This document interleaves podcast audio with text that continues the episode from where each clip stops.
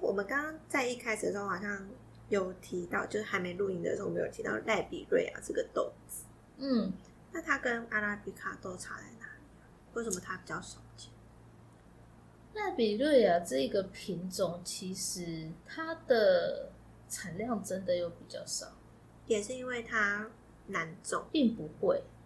所以它但是比阿拉比卡好种的豆子，但是它比较少见。可以这么说，这么神奇？可是赖比瑞亚他们主要的产区国家，嗯的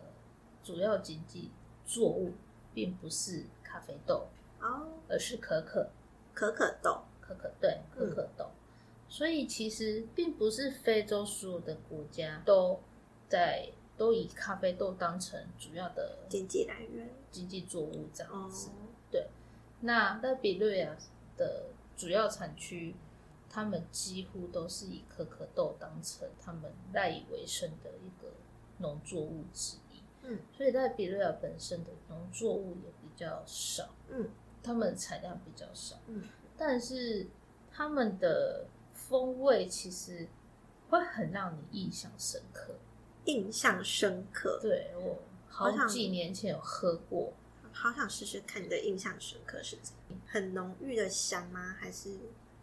我记得我那时候喝是既复杂复杂？又浓郁，嗯，然后它真的有它自己独特的风味存在，很真的比较很难用我们平常在形容这些阿拉比卡的豆子的风味描述的方式去解释它。嗯，或者是去解读它。然后加上欧美人是有些有些国家或者是有些品牌，嗯，有些贸易商、深度贸易商，其实他们也会很喜欢用这样子的豆子。欧美哦，对，是所以其实在比瑞亚很难流到台湾或者是亚洲地区，嗯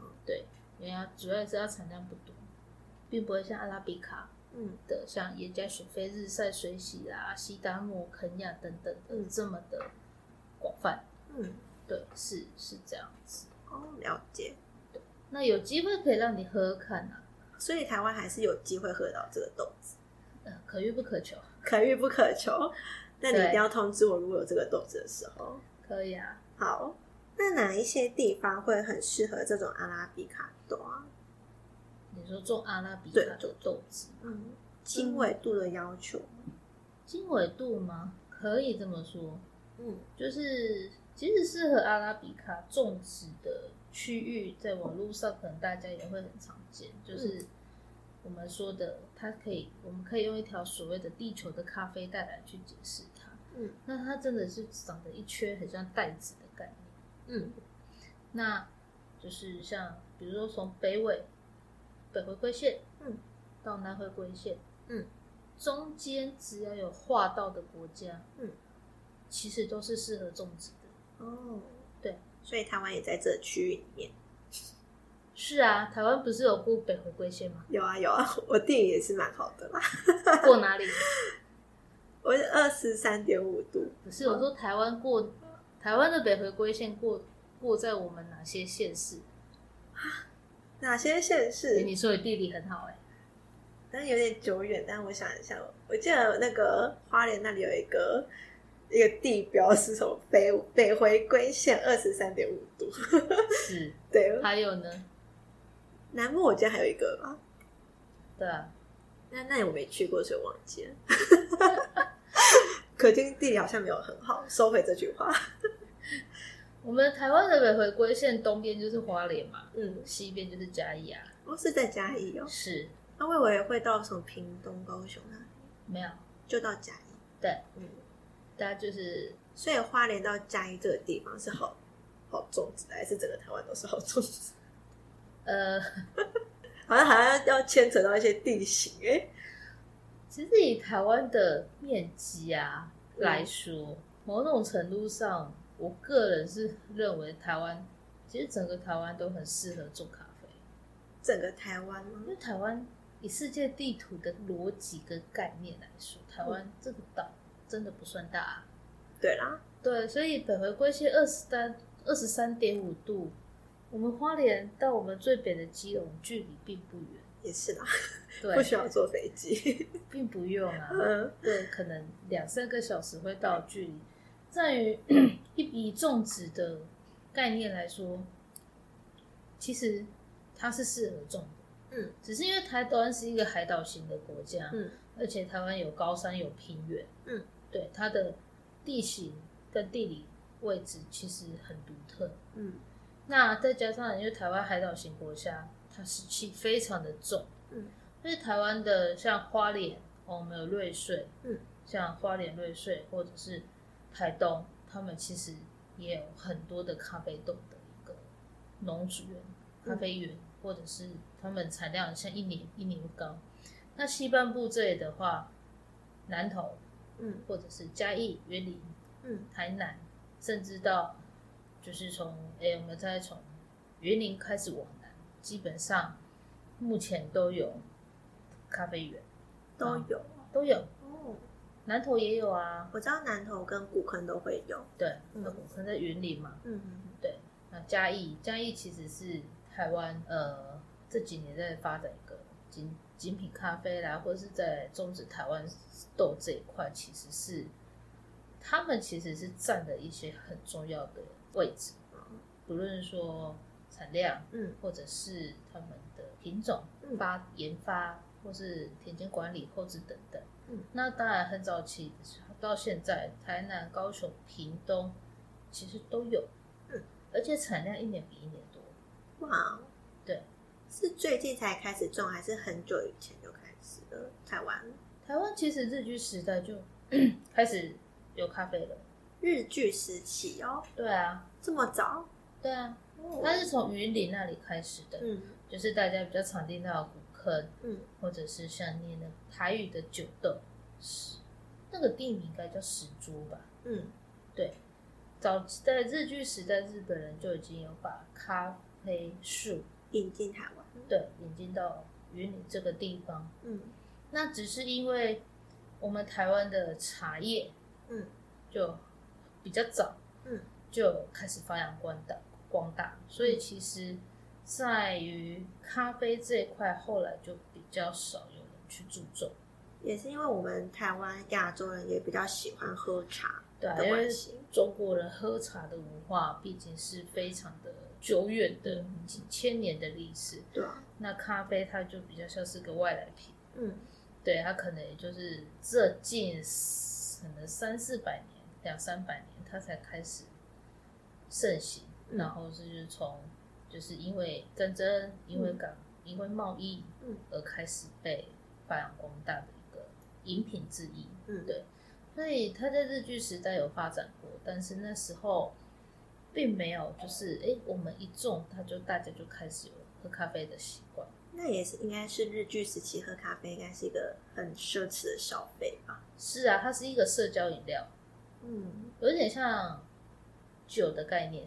所以那时候的酒跟咖啡是一样贵。差不多。哇哦，意大利，诶，我记得意大利以前的咖啡馆，嗯，同时也是酒馆啊。我不知道这件事情。其实，在早期一两百年前的嗯欧洲国家，他们在于咖啡馆里面，其实不不单纯只是喝咖啡啊，嗯他们其实主要就是聊政治、聊赌博，嗯，或者是运动赛事。谈天说地，嗯哼或者是像有一些大文豪、有一些音乐家，嗯他们会躲进他们家附近的咖啡馆里嗯去发挥他们的创作。其实，在欧美国家，咖啡馆他们有时候也会把它当成就是社交场所。嗯我谈生意、谈公事，或者是诶，比如说我我们可能是个团体里面的朋友，嗯，对，那那时候他们的聚会主要场所，都是在咖啡馆。对，嗯而咖啡馆里也会提供酒精饮料、啤酒等等之类的。反而是酒精饮料是附属品吗？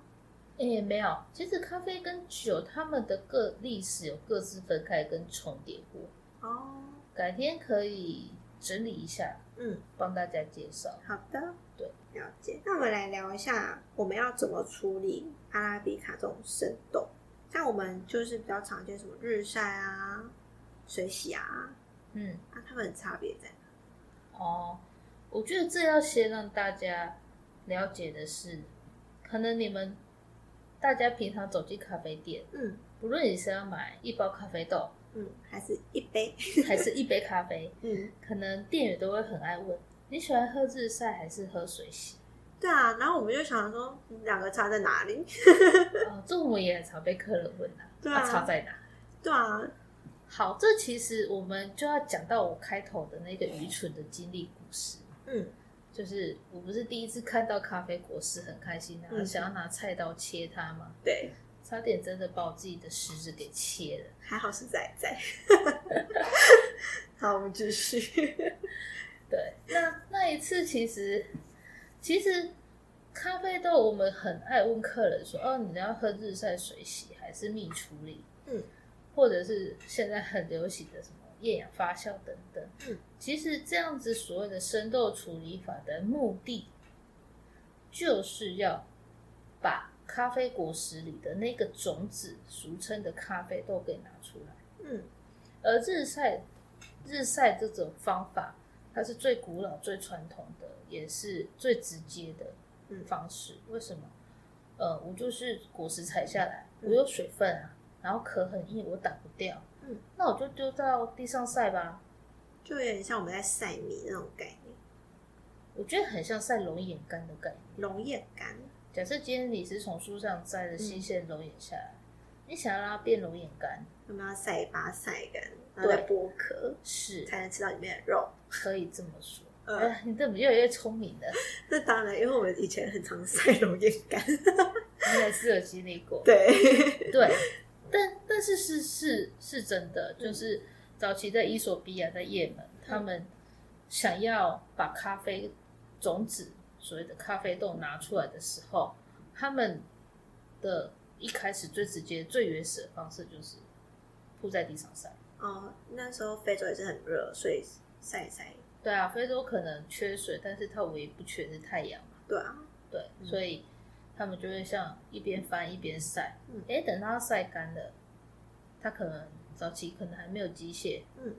我们就开始拿石头、拿木棒、嗯，拿任何的器具敲一敲，把它敲碎。用敲的不会伤到里面的豆子。不会，因为这壳真的太硬了。哦，是哦。对，嗯那当然，可能敲久也会发现力道太大，我们豆子会破裂，嗯会有损坏。对，但总是会开始慢慢进步。而我嗯们可能会用一些工具，嗯用一些器具，那好好的让把里面的咖啡豆给拿出来。嗯，其实这就是日晒的概念。哦，那因为在晒的过程中，呃，水果它本身有一些风味，有一些香气，有一些糖分。嗯，那你透过长时间太阳的曝晒的时候，它当然就会有有一些像那种糖分转发酵的香气，嗯，或者是我们有很多风味会晒进那个咖啡豆里，晒进咖啡豆，因为糖分会渗进去啊，嗯，因为它在干的过程中就挥水发分，，对，水分会挥发，嗯香气可能也会挥发，嗯但是有一些糖啦，有一些酸质等等的，嗯它们水果里本来的味道，多多少少还是会渗进到那个果实的种子里。嗯对，所以有些时候日晒豆闻起来的香气，呃，晒太久的啦，或是发酵太久，它可能闻起来就是会有一些酒香味，嗯，或者是像很早期的日晒豆，闻起来常常会有草莓夹心酥的味道。草莓夹心酥，对，好酷哦。这是我们以前在接触到传统日晒豆很常会遇到的风味发展。那如果晒过头，它可能就会变很浓郁的酱油、酱油，豆腐乳或豆瓣酱。好难以想象咖啡豆有这种风味哦。以日晒豆来说，很早期的传统日晒豆很常会发生，我们晒很过常头吗？是就是它如果不小心晒过头，或是它去闷到，嗯那会有点像糖分会发酵。嗯，那发酵可能在转成酒味的过程中，就会不小心变成豆腐乳，有哦豆腐乳的香气、豆瓣酱的香气，这样是好事还是坏事啊？虽然我很爱吃豆腐乳，嗯就看每个人接受度了。嗯，对，但是以一个标准评鉴来说，这不算是个好的风味方向。嗯对，但是我像有一些草莓啦，嗯或是像草莓夹心酥啦、嗯，蓝莓莓果的调性，其实是它的正常发挥。对，哦，这就是日晒。嗯那以前日晒其实，我记得我十年前在做咖啡的时候，其实很多人是不喜欢喝日晒豆的，为什么因为太复杂了。日晒比较复杂？对，它的香气就是在经过烘焙冲煮之后，其实它的咖啡风味相对于水洗来说，它会变得很复杂。嗯那其实有些客人他蛮多客人他们是不喜欢的。哦然后我当然就是有去询问，嗯然后有去了解，嗯然后了解的时候才发现哦，因为他们就很像早期我我看我小时候看到的，嗯，那种晒龙眼干啊，或者是阿妈在晒那个菜瓜的那个概念，嗯就真的丢在地上晒，嗯，所以地上可能就会有很多味道，土地的味道，不止土地啊。嗯有时候可能会有小猫、小狗经过啦，或者是我们不知道的动物啊、嗯。昆虫等等之类的。啊哎，那麝香是这样出来的吗？就是麝香不想吃进去的这样。呃，当然不是啊，好，那这个我们先继续讲其他的。对，嗯它当然不是这样去解释的。嗯所以其实后来当然，我我们在于精品咖啡的评鉴上，制度或者是标准越来越明确，嗯明确的时候，当然神农贸易商就会去转头跟这些处理厂农民说，这些小农们说，哎、你的味道太复杂了，客人现在都不喜欢，嗯，因为我水洗卖的比较好，嗯，因为你的日晒价格就上不来。哦，那他们可能就会，他们就要想办法去解决这件事情。嗯，所以其实现在的传统日晒法，他们现在就会搭棚架，嗯大概搭个一百到一百一十公分的棚架，嗯，一样还是做布晒，嗯，但是他们就不放在地板了，嗯，对，因为其实干净度跟香气来说，就会比以前来的再更纯粹一点。就慢慢在进步，这样当然，当然，嗯因为时代在进步嘛，就是生产的制度也是要慢慢进。当然，嗯就是咖啡小农们，他们也是要想办法跟着进步，是啊，不然卖不 掉。真的。 对啊，那么辛苦种了一整年，卖不掉。嗯，那水洗是怎样的处理方法？好，其实水洗的话，在于中美洲或南美洲是比较常用的。反而是美国那部分中美洲跟南美洲并不是北美洲，哦。 地理哦一哎定对不好起，好哦好，对不起 南美洲好像没有跨过北回归线哦。啊，对，没有，对不起。 因为高山国家或者是中美洲都是高山国家，嗯他们的日照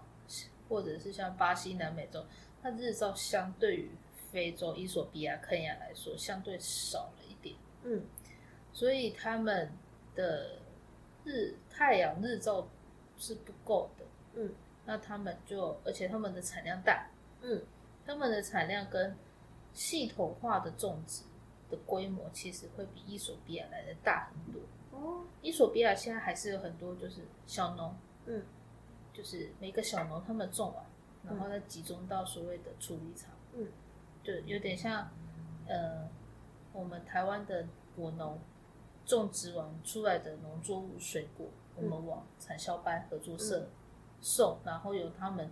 一起去做销售，嗯哼或是处理包装等等是一样的概念。嗯那在中美洲或南美洲，其实他们很多都是庄园自己在处理。哦，就自己就是只能生产到包装，就自己对，没错，他们可能就会比较像，呃，他们的一条龙的方式会来的更完整。嗯可是他们没有那么多日照，但是他们却有很多的果实要处理。嗯那他们可能不缺的就是水资源。嗯那不缺水资源的情况下，其实就是他们就会把咖啡果实，嗯，其实叫水洗，就是他们其实过两个槽。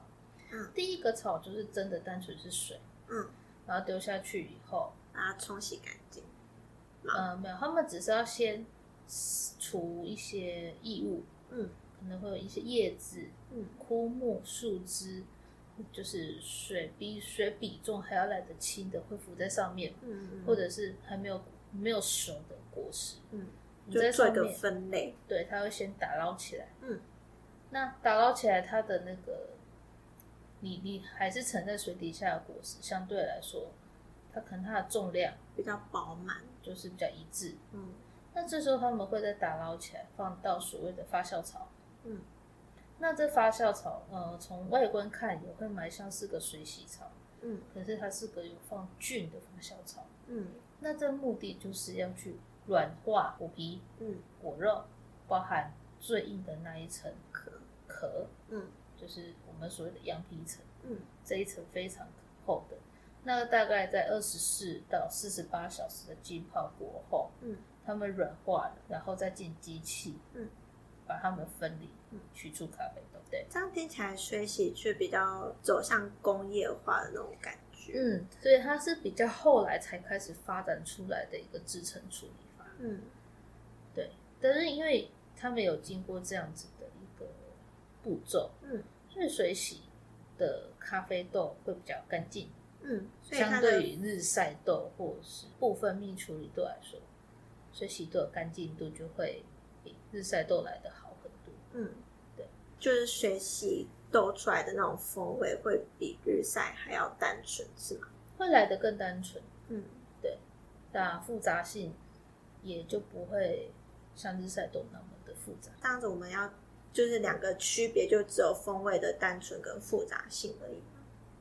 其实如果要再讲的更专业一点，还有像所谓的瑕疵豆的瑕疵率问题啦。嗯但通常瑕疵豆这一块在于店家我们在处理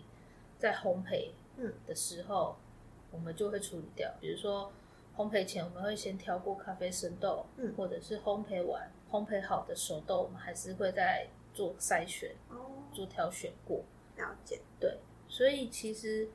其实以现在的制成来说，日晒豆或水洗豆的干净度都算很不错的，嗯只是因为他们在取出咖啡豆的过程不一样，嗯所以一个就是比较偏清爽干净型的，嗯那一个就是诶还是会有一些些发酵感，或者是比较有太阳晒的那种风味复杂的感觉在里面。嗯，对。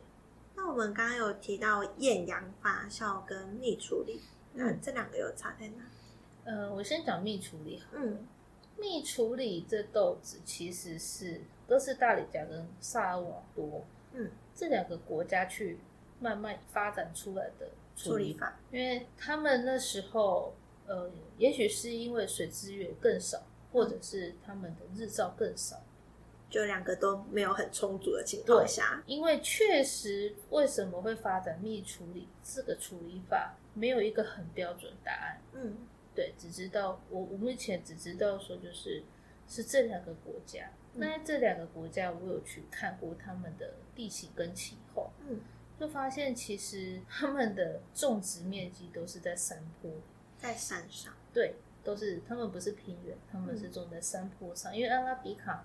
适合种在有一定海拔高度的地方，嗯所以他们都是山坡斜有斜度的这样种上去，嗯，像我们的茶园这样，可以这么说，嗯那等于他们的山比平原来的多。嗯，那他们如果今天要做日晒，其实不是那么好做。嗯，水资源这部分，如果在太深山的地方要取得，可能也不是那么容易。嗯，可能就是因为这样，所以他们就发展出了英文叫做 honey process 的一个方式。嗯，那这方式其实就是他们前面段还是走水洗的风格。嗯，就是我一样先丢到水里面水里清洗面过滤过分类滤，分类，嗯先把比重给用比重的方式分类嗯好了之后，他们会研他们有研发一个剥皮机，嗯，然后就直接剥皮了吗？对，他们会先剥皮，就不会经过像水洗，就是要泡四十五没有，他们就先剥皮，哦，他们会先把，因为皮其实咖啡果实的皮非常厚，嗯然后他们就会剥皮，嗯那剥皮之后，其实有有机会可以拿给你看，它就会有点像果胶，带一层很薄很薄的果肉。嗯，那这一层还有就是咖啡，因为皮剥完之后，嗯果胶果肉其实就是比较偏透明状，嗯，那所以你肉眼就会看得到所谓的那个羊皮层、嗯那一层硬壳，嗯，他们就会带着含有果胶果肉的硬壳，嗯，拿去做日晒，所以他们晒完。啊有的有有的，他们如果今天是用晒的，嗯，你晒完就会发现，你摸它那个咖啡壳，还带着生豆的咖啡壳，黏黏的，就是因为有那个果胶那种对感觉，没错，嗯所以它才会叫蜜处理嘛，就黏黏的，像糖一样黏，融化黏。因为它对啊，可以这么说，嗯因为它原本的果胶果肉在经过干燥的时候，嗯，它的糖分、它的甜香感还是会渗进到咖啡豆，所以蜜处理的豆子喝起来大部分都会比水洗豆来的再更香甜一点。嗯，但是因为他们在剥咖啡外那个果皮的过程中，多多少少会把一些果胶也带走。嗯，所以它的香甜感可能又不会像传统日晒来的那么的丰富，嗯，它就很像介在中间值，介在中间值。介在日晒跟水洗的中间值，嗯，对，风味就是普通，是这样吗？不是普通，不是普通，嗯应该是说它保有了水洗的干净度，嗯，但是又有一些日晒豆的香气跟甜感，哦，我了解。对，嗯所以不是普通，嗯，对，所以它是比较特别的豆子，它算是就是很像在两者之间去找取一个平衡对点。，可以这么说。所以我们如果我不知道我喜欢日晒还是水洗，我就选择蜜处理嘛。也可以啊，哦，因为其实蜜处理后来还有发展成不同蜜的蜜处理，还有不同的蜜处理，有。其实现在大部分我们还会把它拆成所谓的白蜜，白蜜，白色的白，嗯，红蜜，就用颜色去区区对分嘛。或者是呃它的顺序是白蜜、嗯，黄蜜、嗯，红蜜跟黑蜜，白红黄黑，白黄红哦，黑，白红黄黑，好好笑。好这，样听都听得出来，我们根本就没对稿。 对，因为我们就在想，对，嗯那因为有些时候，现在我们在咖啡豆的品相上可能会写，啊，比如说它是科斯达黎加的什么黑蜜，嗯或者是它是萨尔瓦多的白蜜，嗯，因为客人还是会问说，为什么要叫白蜜？嗯，为什么它要叫黑蜜？对，会不会有看问说会不会有蜂蜜？啊你是第一个在问我。好 那客人有其实也蛮常在问啊，就是说，哎、那这黑蜜跟那一只红蜜嗯，喝起差来在哪？对，嗯，其实白黄红黑的意思就是，他们当初在剥皮那个去那个咖啡果皮的嗯过程中，保留了多少果胶果肉在壳上面，在咖啡壳上。我要怎么知道可以保留多少？它不是就直接去皮了吗？还是我们有机器去精密计算？应该是说，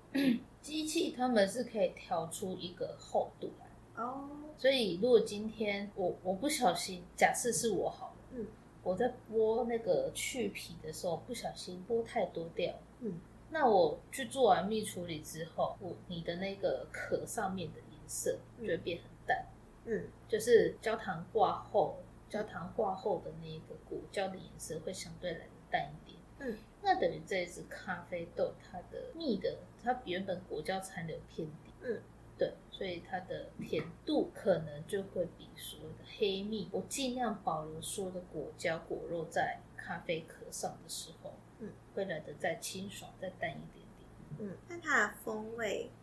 会偏向比较清爽、简单。普遍来说会比较清爽，可是简单与否，可能就要看看怎么烘的。哦，对，了解。是的，嗯，